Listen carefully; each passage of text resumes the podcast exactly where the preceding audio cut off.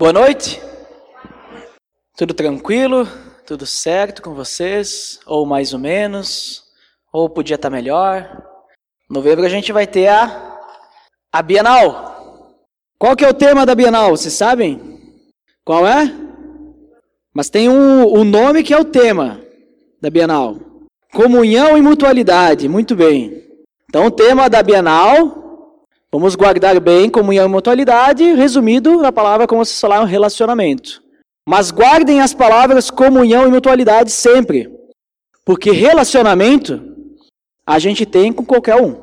Mas comunhão e mutualidade não. Não é verdade? A gente conversou um tempo atrás, eu falei sobre comunhão, e a gente viu que comunhão, o que é comunhão? Comunhão é, é nós termos algo em comum com outra pessoa. É nós andarmos no mesmo caminho, termos o mesmo foco. Será que eu tenho comunhão com uma pessoa que não é cristã? Quando a gente fala de caminhada de fé? Não, né? Porque só pessoas cristãs, quando a gente fala de espiritualidade, vão ter o mesmo objetivo, o mesmo foco. Então, comunhão eu só posso ter com cristãos quando eu falo de espiritualidade. Obviamente, quando eu falo de uma empresa, se eu tenho o mesmo foco com o meu, que o meu patrão, que é fazer um produto de qualidade, né, vender esse produto, Independente do meu, do meu cargo, nós vamos ter o mesmo foco. Nós vamos ter comunhão na parte profissional. Mas quando falamos de cristianismo, então, comunhão nós só temos com cristãos. Isso eu conversei com vocês faz um tempinho já. E mutualidade? O que é mutualidade? Mutualidade anda meio que junto com comunhão.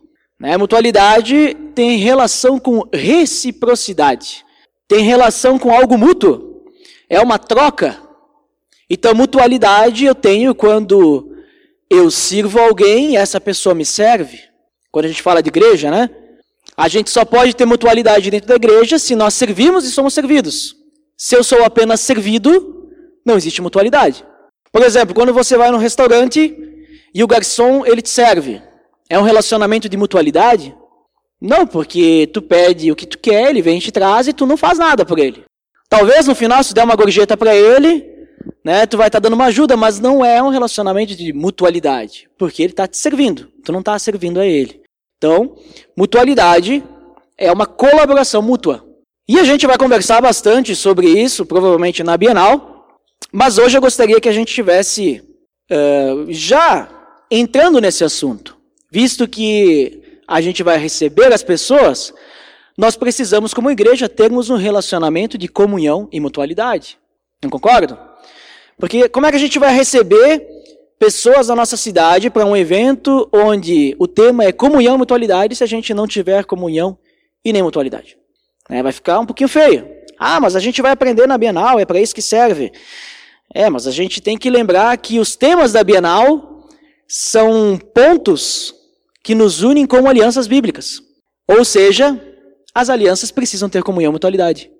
Não esperar a Bienal para termos. Então é muito importante a gente saber o que é comunhão e mutualidade antes da Bienal, porque na Bienal então a gente vai se aprofundar nesse assunto. Vamos ler então Romanos capítulo 15, versículos 1 até o 13. Romanos capítulo 15, 1 ao 13. Vamos lá. Versículo 1. Nós, que somos fortes, devemos suportar as fraquezas dos fracos e não agradar a nós mesmos. Cada um de nós deve agradar a seu próximo para o bem dele, a fim de edificá-lo. Pois também Cristo não agradou a si próprio, mas, como está escrito, os insultos daqueles que te insultam caíram sobre mim. Pois tudo que foi escrito no passado foi escrito para nos ensinar, de forma que, por meio da perseverança e do bom ânimo procedentes das Escrituras, mantenhamos a nossa esperança.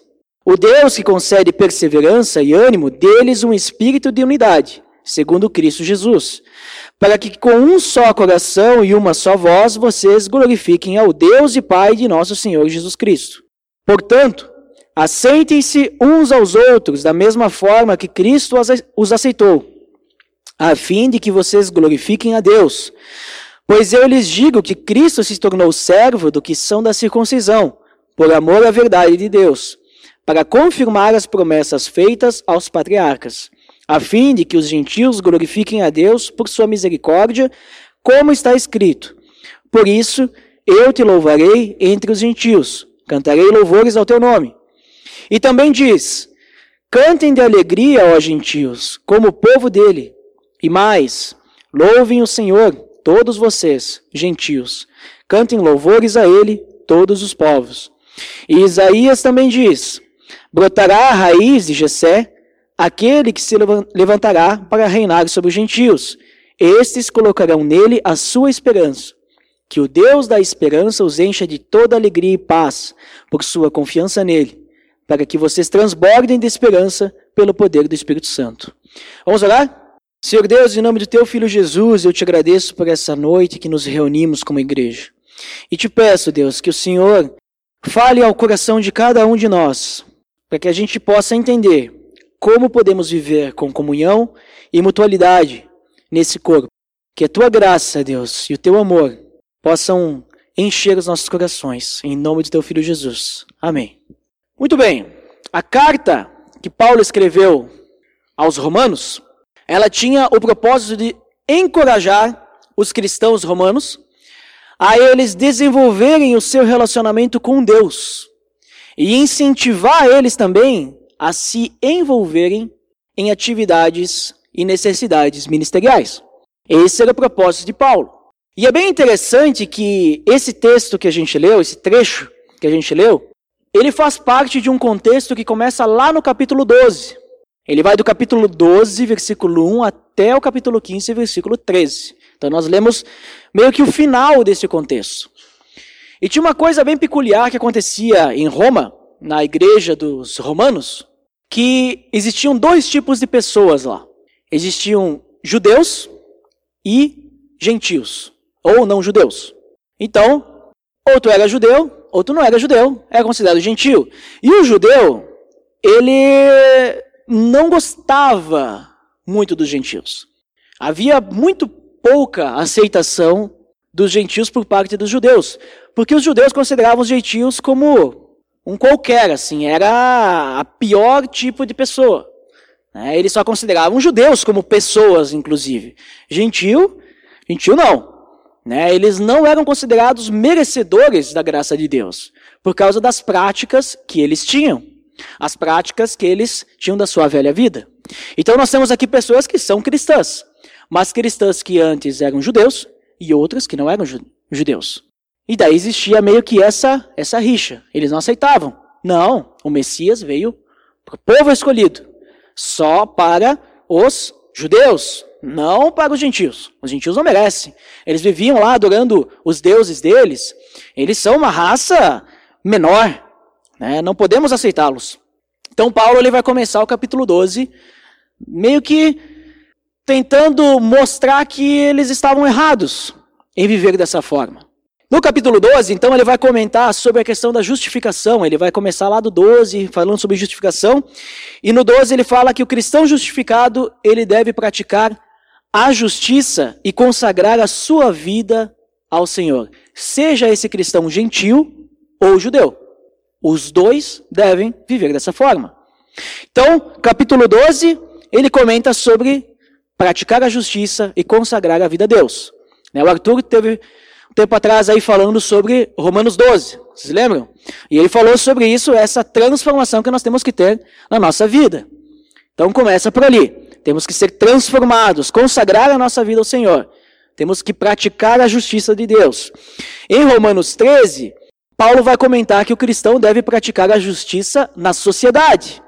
Como assim? Ele vai dizer que o cristão tem que se sujeitar às autoridades, su sujeitar às leis do governo, né?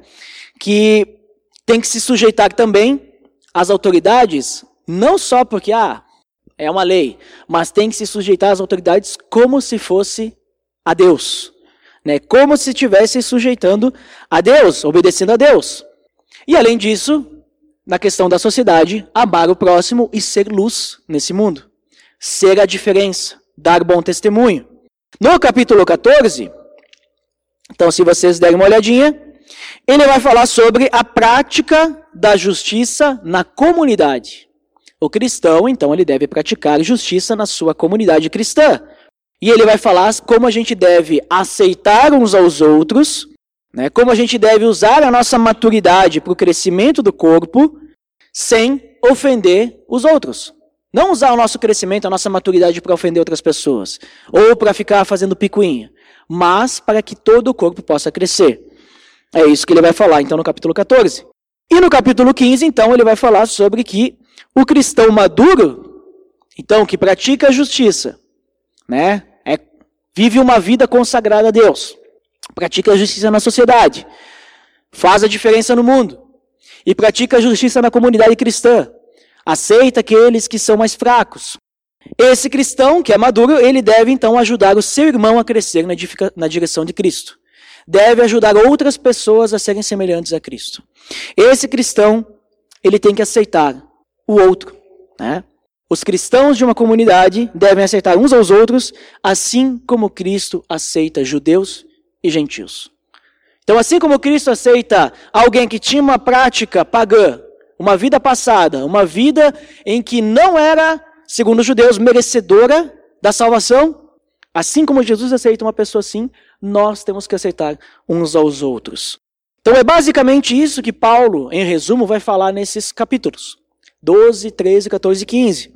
E nós lemos o 15.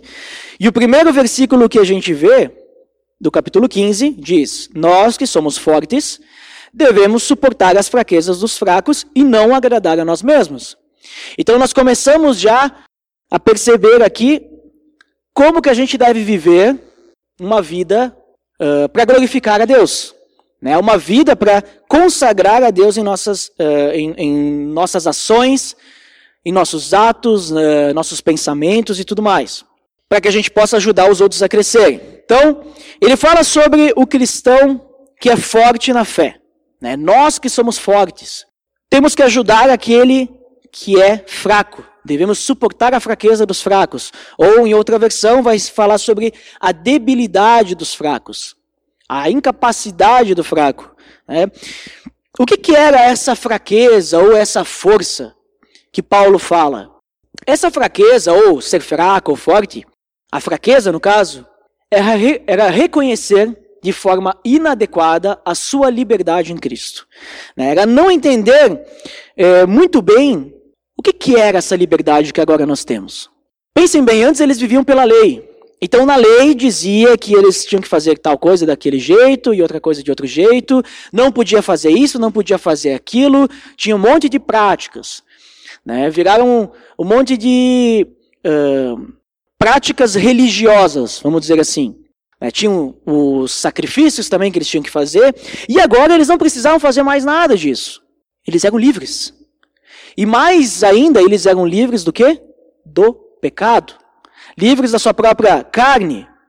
Né? Eles agora tinham o Espírito Santo, eles podiam viver para Deus de uma forma pura. Podiam viver para glorificar a Deus. Então os fracos, eles não conseguiam compreender muito bem a sua liberdade. Talvez eles eram muito rígidos, ou muito libertinos, não conseguiam ter um equilíbrio. Né?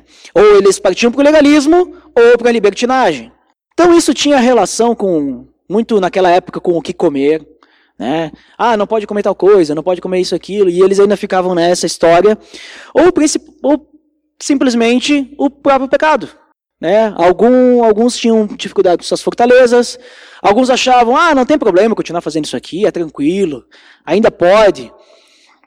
Então, eles tinham essa, é, essa relação né, com o pecado, com a sua liberdade. Só que a gente vê que o texto fala que nós temos que suportar essas fraquezas. O que, que significa suportar? Suportar aqui não é simplesmente a gente tolerar. Ah, vou deixar ele vivendo desse jeito aí, uma hora ele vai aprender. Não é também aceitar. Ah, tu vê, ele tem dificuldade, vamos deixar assim. Também não é aceitar.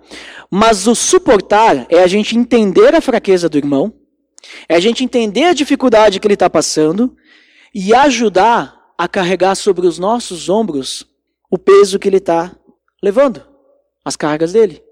É nós andarmos junto com ele e ajudarmos ele a crescer, a, suportar, a vencer isso, demonstrar amor e consideração de forma prática para essa pessoa. Isso é o suportar. Mas mais que isso, daqui a pouco tu pode pensar: ah, mas então eu vou fazer isso para que eu possa ganhar um amigo, né?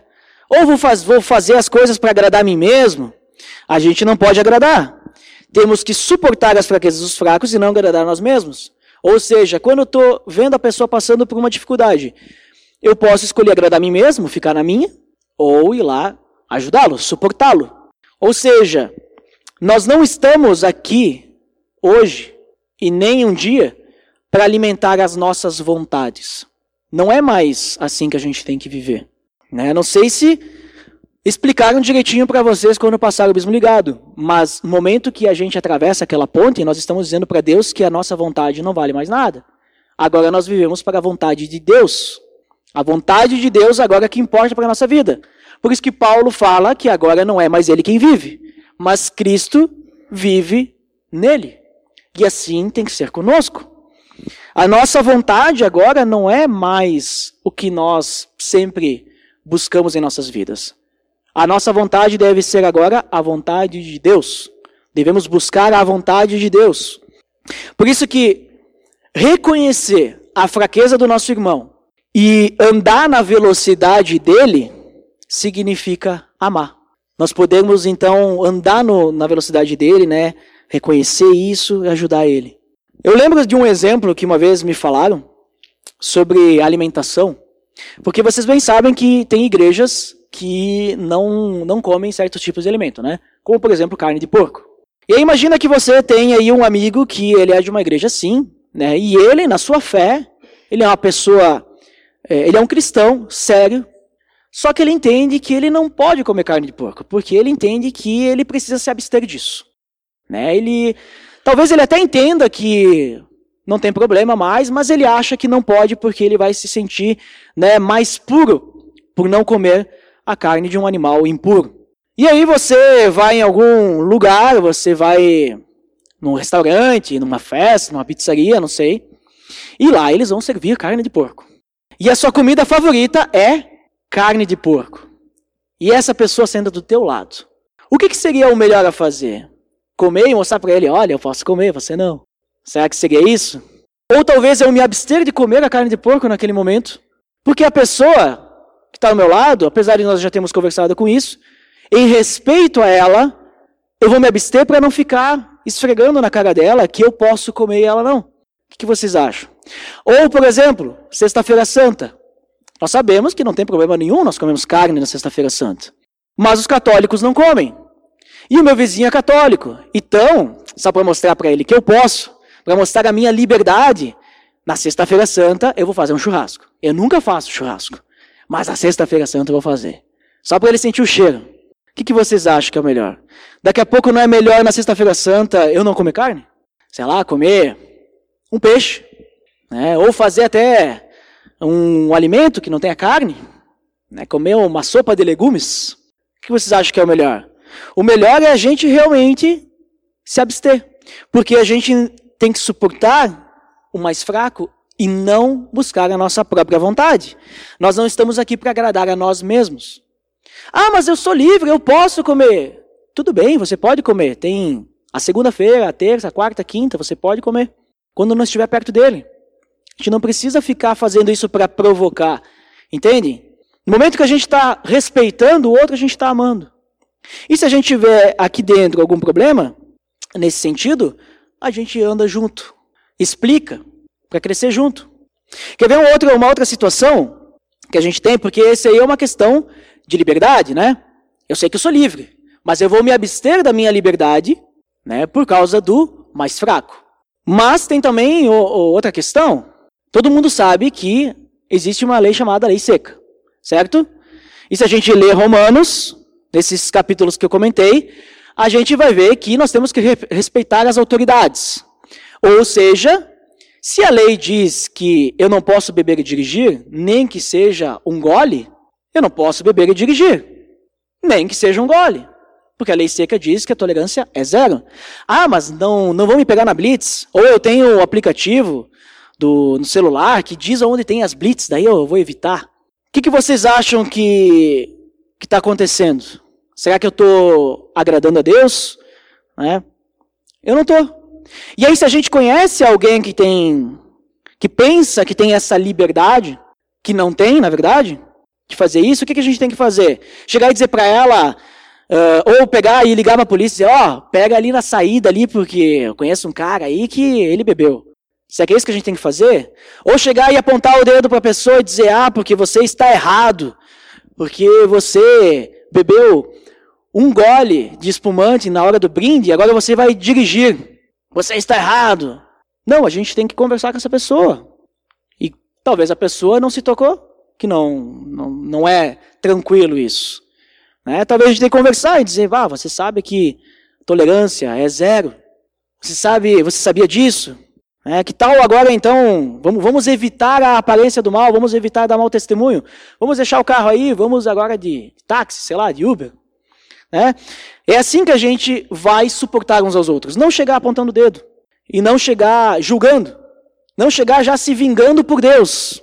É, a vingança pertence ao Senhor, não é isso que diz a Bíblia? Não é nós. Então, amar é muitas vezes a gente renunciar, renunciar ao nosso conforto, renunciar às nossas vontades, renunciar o nosso tempo e muitas vezes renunciar até a nossa alegria, porque às vezes a gente vai conversar com a pessoa, a gente vai levar uma patada, né? Mas a gente está fazendo a nossa parte, né? com muito amor. Continuando, então, não devemos agradar a nós mesmos, mas cada um de nós deve agradar ao seu próximo, para o bem dele, a fim de edificá-lo. Ah, então a gente não vai fazer as coisas para a pessoa só para deixar ela tranquila. Qual que tem que ser o objetivo? Edificação. Agradar ao próximo deve ser para edificação, sempre. A gente não pode agradar só para a pessoa ficar tranquila. Se uma pessoa está passando uma dificuldade, a gente não tem que chegar aí fofocando com ela, falando mal de outro, diminuindo o outro para ela se sentir bem, para ela ficar se sentir agradada. Né? A gente não tem que fazer isso. A gente tem que edificar ela. Então, toda vez que a gente for fazer, uh, suportar a fraqueza de alguém, agradar a pessoa, né? Porque se agradar está ligado ao suportar, né? Então, toda vez que a gente for fazer isso, deve ser para que essa pessoa cresça. Edificação. A pessoa tem que ter, uh, temos que ter como objetivo o crescimento da pessoa e não manter-se na mesma, no mesmo patamar ali ou regredir, né? Continuando, pois também Cristo não agradou a si próprio, mas como está escrito, os insultos daqueles que te insultam caíram sobre mim. Está falando novamente sobre suportar. O próprio Cristo não agradou, não agradou a si mesmo. Ele buscou agradar os outros, suportar as nossas fraquezas. Vocês já pararam para pensar o quanto que a gente peca e Deus nos perdoa e Cristo morreu por esse pecado e Cristo nos ama da mesma forma? Sabe o que Cristo faz conosco? Ele suporta. E o Espírito Santo está dentro de nós, nos ajudando a crescer, nos edificando, até mesmo através da palavra. Assim, não simplesmente esquecermos que a pessoa existe, né, ignorarmos o seu problema. Cristo ele sofreu tudo o que ele sofreu para nos agradar, em outras palavras, por amor a nós. Melhor, para nos salvar, não agradar, para nos salvar, por amor a nós. E fazendo isso, ele buscou agradar ao seu Pai. Ele buscou servir a Deus, fazer a vontade do Pai.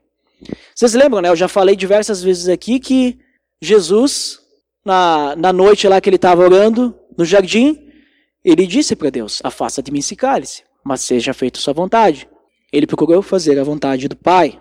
Então, está aqui o um motivo para a gente deixar de agradar nós mesmos. Começarmos a buscar a vontade do Pai, buscarmos amar o próximo, agradar a Deus. E também lembrarmos que qualquer calúnia que a gente faça, falsa acusação, uh, insulto, ofensa, eles caem sobre Cristo. Se nós fizermos isso contra um irmão, temos que lembrar que qual que é o nosso objetivo? Ser semelhante a Cristo. Então, se nós temos como objetivo ser semelhante a Cristo e a pessoa está buscando ser semelhante a Cristo, vocês não concordam que ao insultar essa pessoa, nós estamos, de certa forma, insultando uma pessoa que está buscando ser semelhante a Cristo? E vai cair em Jesus, assim como diz a palavra, assim como diz o salmo, que os insultos que falavam as outras pessoas caíam sobre Cristo. E a mesma coisa a nós. Os insultos que fizerem a nós vão também cair sobre Cristo. Então nós temos que ter o mesmo agir de Cristo. O que, que Cristo fazia quando era insultado?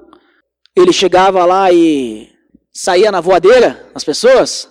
Lembram, né, que um dos apóstolos arrancou a orelha de um dos soldados e Jesus fez o quê? Foi lá e arrancou a outra? Não, ele foi lá e botou de volta a orelha e disse: Não, não é assim. Não é pela espada que nós vamos vencer essa batalha. É de outra forma. Então nós temos que deixar a justiça para Deus. Nós devemos, mais uma vez, suportar uns aos outros. E eu falei também que uma forma que a gente tem, né, é através da palavra, uma forma da gente crescer e buscarmos a Deus através da palavra. E é isso que ele fala no próximo versículo, versículo 4. Ele diz que a nossa esperança, ela está na Bíblia. Pois tudo que foi escrito no passado foi escrito para nos ensinar edificação, de forma que por meio da perseverança e do bom ânimo procedentes das Escrituras mantenhamos a nossa esperança. As Escrituras, a Bíblia, a palavra de Deus estão aqui para nos ensinar. O objetivo é que a gente cresça, cresça como corpo, cresça como igreja. Mas, para que a gente possa crescer, através da Bíblia, a gente precisa ler a Bíblia. A Bíblia ela não tem um poder, sabe, que se a gente deixar ela aberta, né, e a gente passar de vez em quando na frente dela, vai vir assim, algo dentro da gente e a gente vai conhecer mais de Deus. Não é assim que funciona. A gente precisa ler. Para que a gente possa conhecer mais a Deus, nós precisamos ler. E essa esperança que a Bíblia nos traz, nós vamos conhecer. Como é que a gente pode uh, deixar de agradar a si mesmo e agradar um Deus que a gente não conhece? Que a gente nem sabe se quer o nosso bem. Imagina só, o meu Deus, ele pede para mim deixar de lado as minhas vontades carnais, aquilo que me dá prazer. Esse Deus não é um Deus bom. Esse Deus é um Deus ruim. Ele não quer que eu seja feliz. Esse é um discurso de uma pessoa que nunca leu a Bíblia. Ou que não, não lê a Bíblia. Porque uma pessoa que lê a Bíblia vai entender que o nosso Deus, ele nos dá muito mais do que ele nos pede. Ele nos pede só para a gente deixar de fazer a nossa vontade. Ele nos dá liberdade para vivermos como bem a gente entende. E o maior presente que ele nos dá é a salvação. Uma salvação que a gente não pode comprar de uma forma própria. A gente não consegue por mérito, a gente não, não merece essa salvação, mas ele nos dá essa salvação. Então é através da leitura da Bíblia que a gente vai conhecer mais a Deus, para que a gente possa ter esperança, confiança, perseverança para sermos semelhantes a Cristo e termos um relacionamento melhor entre nós. E essa palavra que nos concede perseverança e ânimo é a palavra que vem de Deus, é Ele que nos dá perseverança e ânimo. E é isso que a gente vê nos versículos seguintes. O Deus que concede perseverança e ânimo, deles um espírito de unidade, segundo Cristo Jesus, para que com um só coração e uma só voz vocês glorifiquem ao Deus e Pai de nosso Senhor Jesus Cristo. Portanto, aceitem-se uns aos outros da mesma forma que Cristo os aceitou, a fim de que vocês glorifiquem a Deus. Esse mesmo Deus que nos deu a palavra, a Bíblia, ele nos dá um espírito que vive dentro, dentro de nós.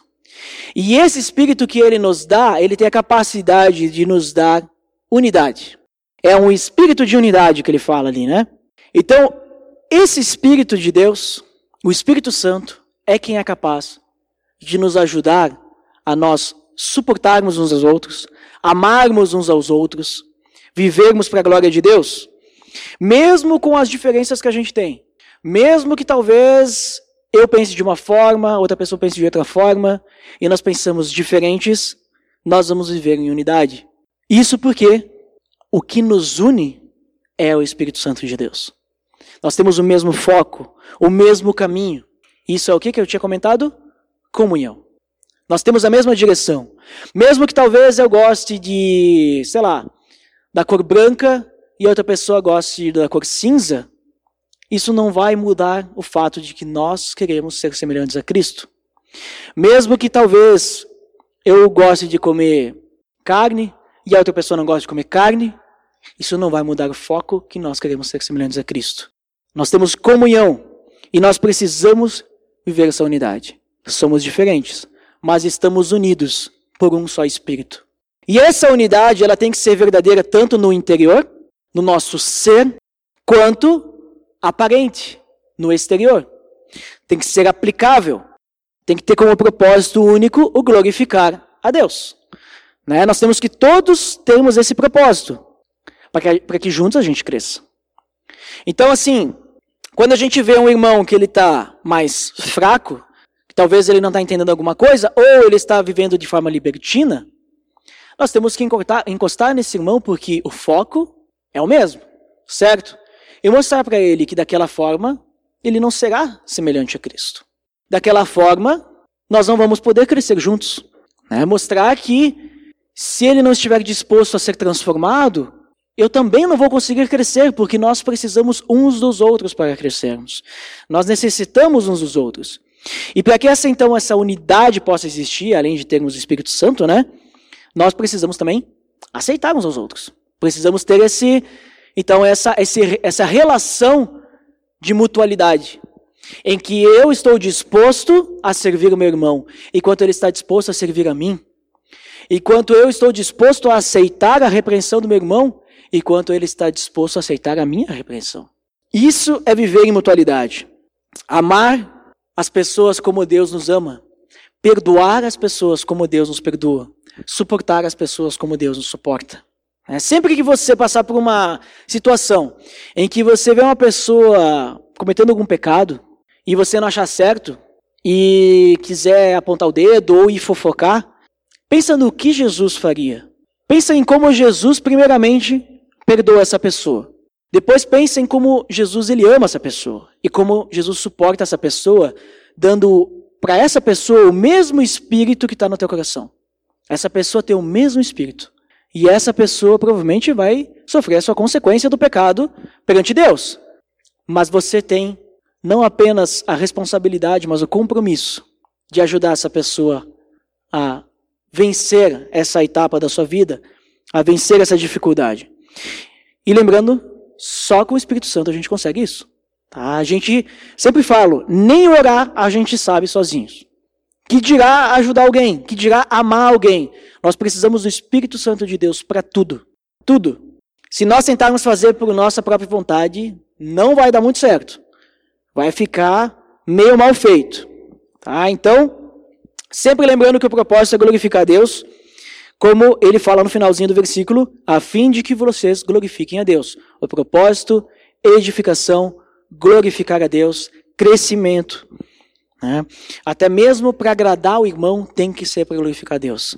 E logo a seguir, então, Paulo ele vai explicar que a própria palavra ela demonstra que Cristo veio para judeus e gentios. Ele vai fazer algumas comparações, dizendo que uh, o Messias ele não veio só para o judeu.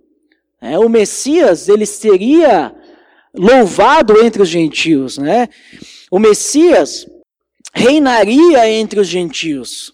Ele comenta diversos versículos que a própria lei e a própria Bíblia judaica, o que, que eles tinham descrito, os profetas também falavam que, olha, o Messias não veio só para judeu, não.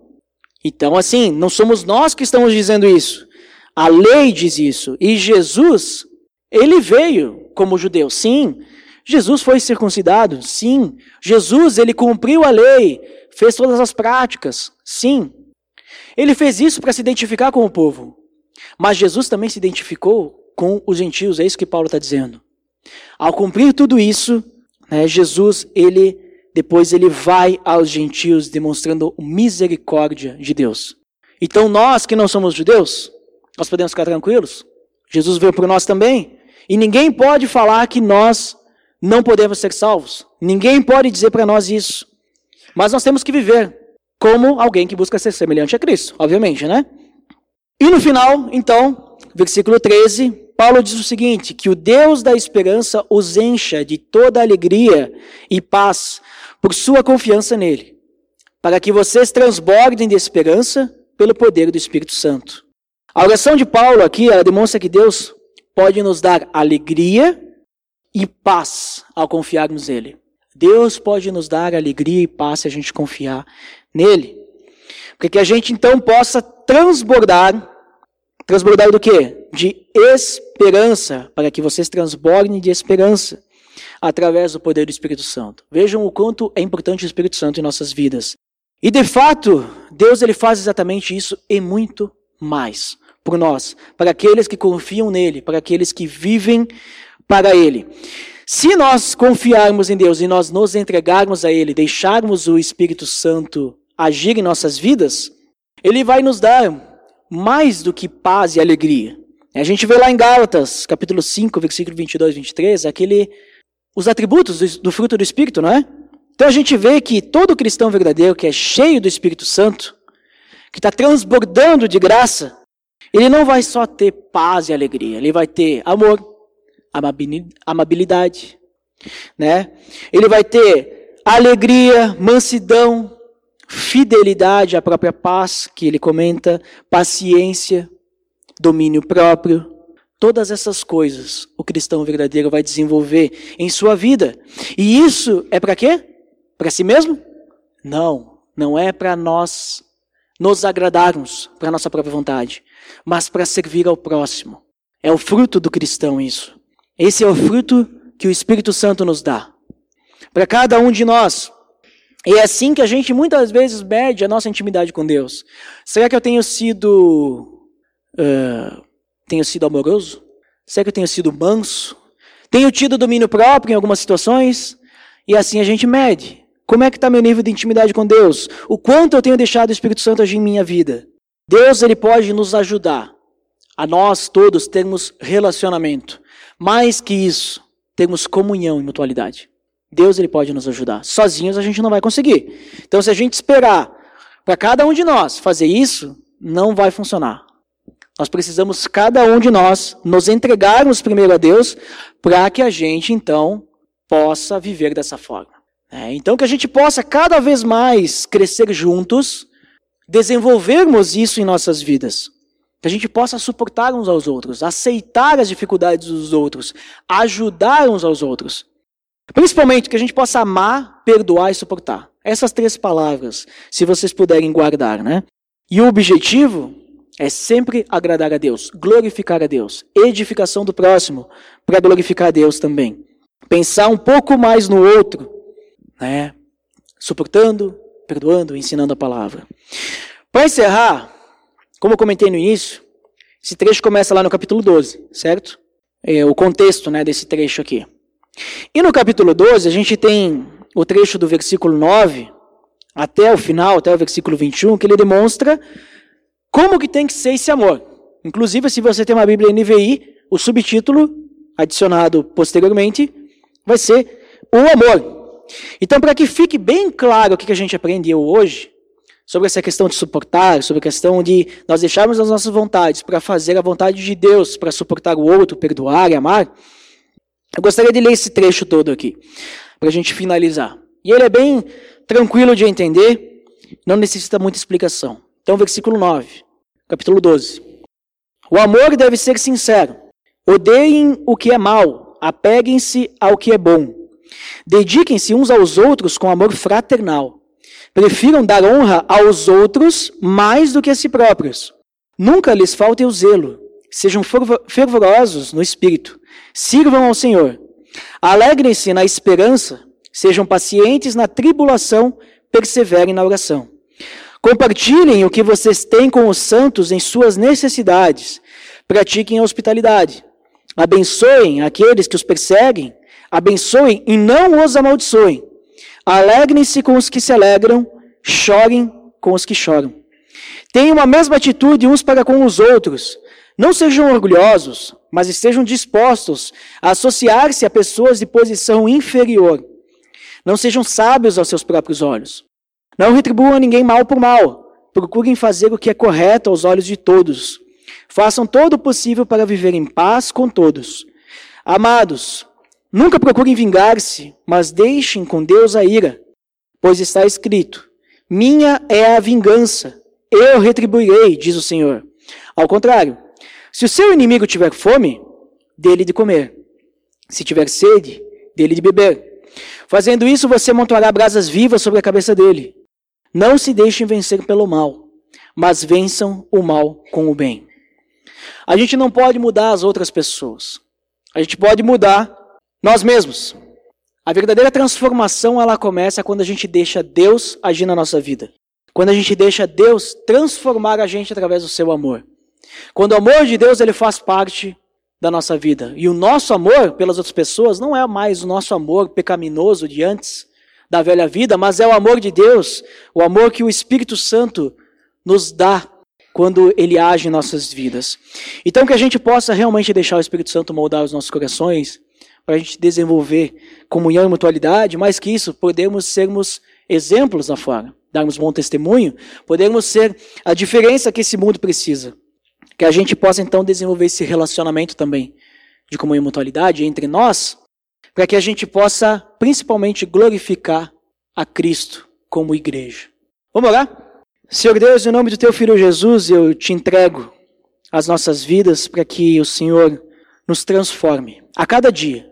Não apenas hoje, Senhor, porque a cada dia precisamos ser transformados para que o teu amor prevaleça, para que a tua graça seja abundante e para que o Espírito Santo possa nos ensinar, nos ajudar a amar, perdoar e suportar uns aos outros.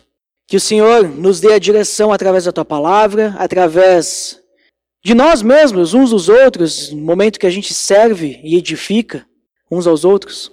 E que entre nós, Deus, possamos crescer como igreja, uma igreja que tem comunhão e mutualidade, uma igreja que faz a diferença nesse mundo, Deus. E que também possamos fazer a diferença no nosso ambiente de trabalho, nossa família, no local de estudo, onde quer que a gente esteja, Senhor. Que possamos te glorificar em tudo que a gente faça. Te peço por isso, Deus, que o teu Espírito Santo nos ajude e nos dê a direção, que ele realmente faça uma transformação em nossos corações. Em nome do teu filho Jesus que eu oro. Amém.